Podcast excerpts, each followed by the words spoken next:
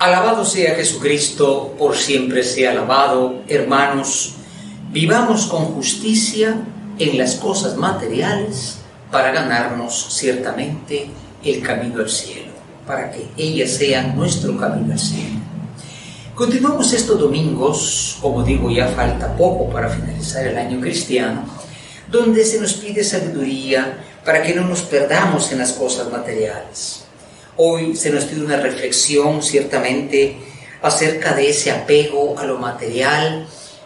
Y el apego a lo material, como lo sabemos en nuestros países, especialmente de América Latina, es, bueno, en todo el mundo, la fuente de la corrupción, la fuente del crimen organizado, la fuente del robo, del engaño, del atropello a la persona humana, el apego a lo material. Por eso es un domingo como para hacer cuentas, ¿Cómo estoy llevando yo mis cosas materiales? Es que yo tengo muy poco, es que yo tengo mucho, no importa. A todos nos será pedido cuenta, especialmente pues a quien más tiene y más amor a Dios debe de poner por sobre las cosas.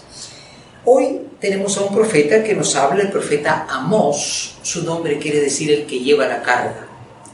Y era difícil la misión de Amós, predicar a las grandes eh, personalidades de, el reino de Samaria, ¿no? Y dice, hay de los que explotan al pobre, hay de los que tienen una mirada al pobre como material de explotación.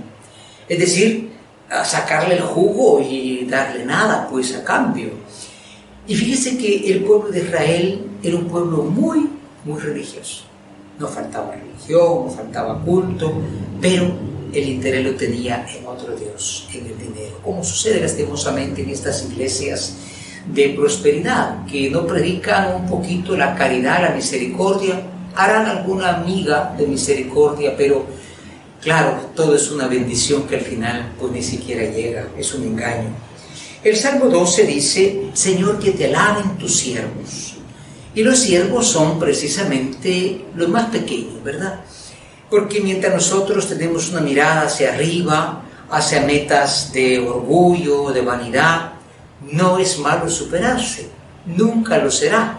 Pero cuando eso se convierte en un ídolo y ponemos zancadilla y pasamos trayendo a los demás, entonces las cosas van mal.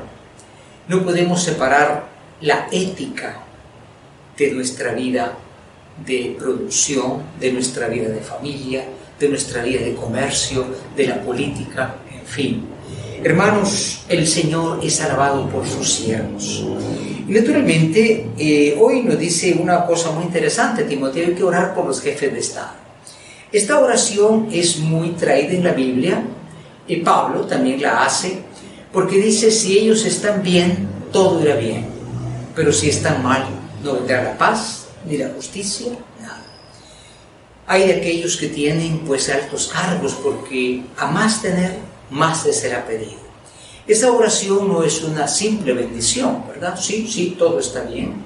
Es una llamada a la conciencia.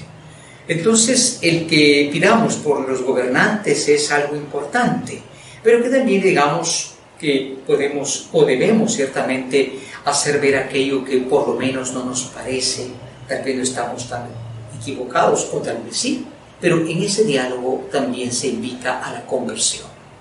Y hoy naturalmente nos eh, sorprende Jesús con esta parábola del administrador injusto, uno que robaba y cuando ve que lo descubren hace más robo y bueno, firma recibos falsos, lo que está de moda hoy, ¿verdad? Pero, ¿qué sucede? Jesús pone este ejemplo no para que nos volvamos astutos en los malos negocios, no, es para que, como este hombre, veamos que hay un más allá. ¿Qué haré yo en el futuro? Y dice Jesús, háganse amigos con las riquezas injustas, es decir, aquello que materialmente tenemos, no es que sea injusto, pues, ¿verdad? Pero puede servirnos para labrarnos un futuro, si es que creemos en un más allá. Que el Señor nos concede entonces actuar en un mundo que ha perdido el sentido de lo que es el más allá, el mañana. Mientras más tengo, mejor y mejor y nos vamos como enterrando. Que veamos ese más allá y podamos con lo que tenemos, poco o mucho, tener la sabiduría de tratar las cosas no como eternas, porque solo Dios es eterno. Ave María Purísima, sin pecado concebida.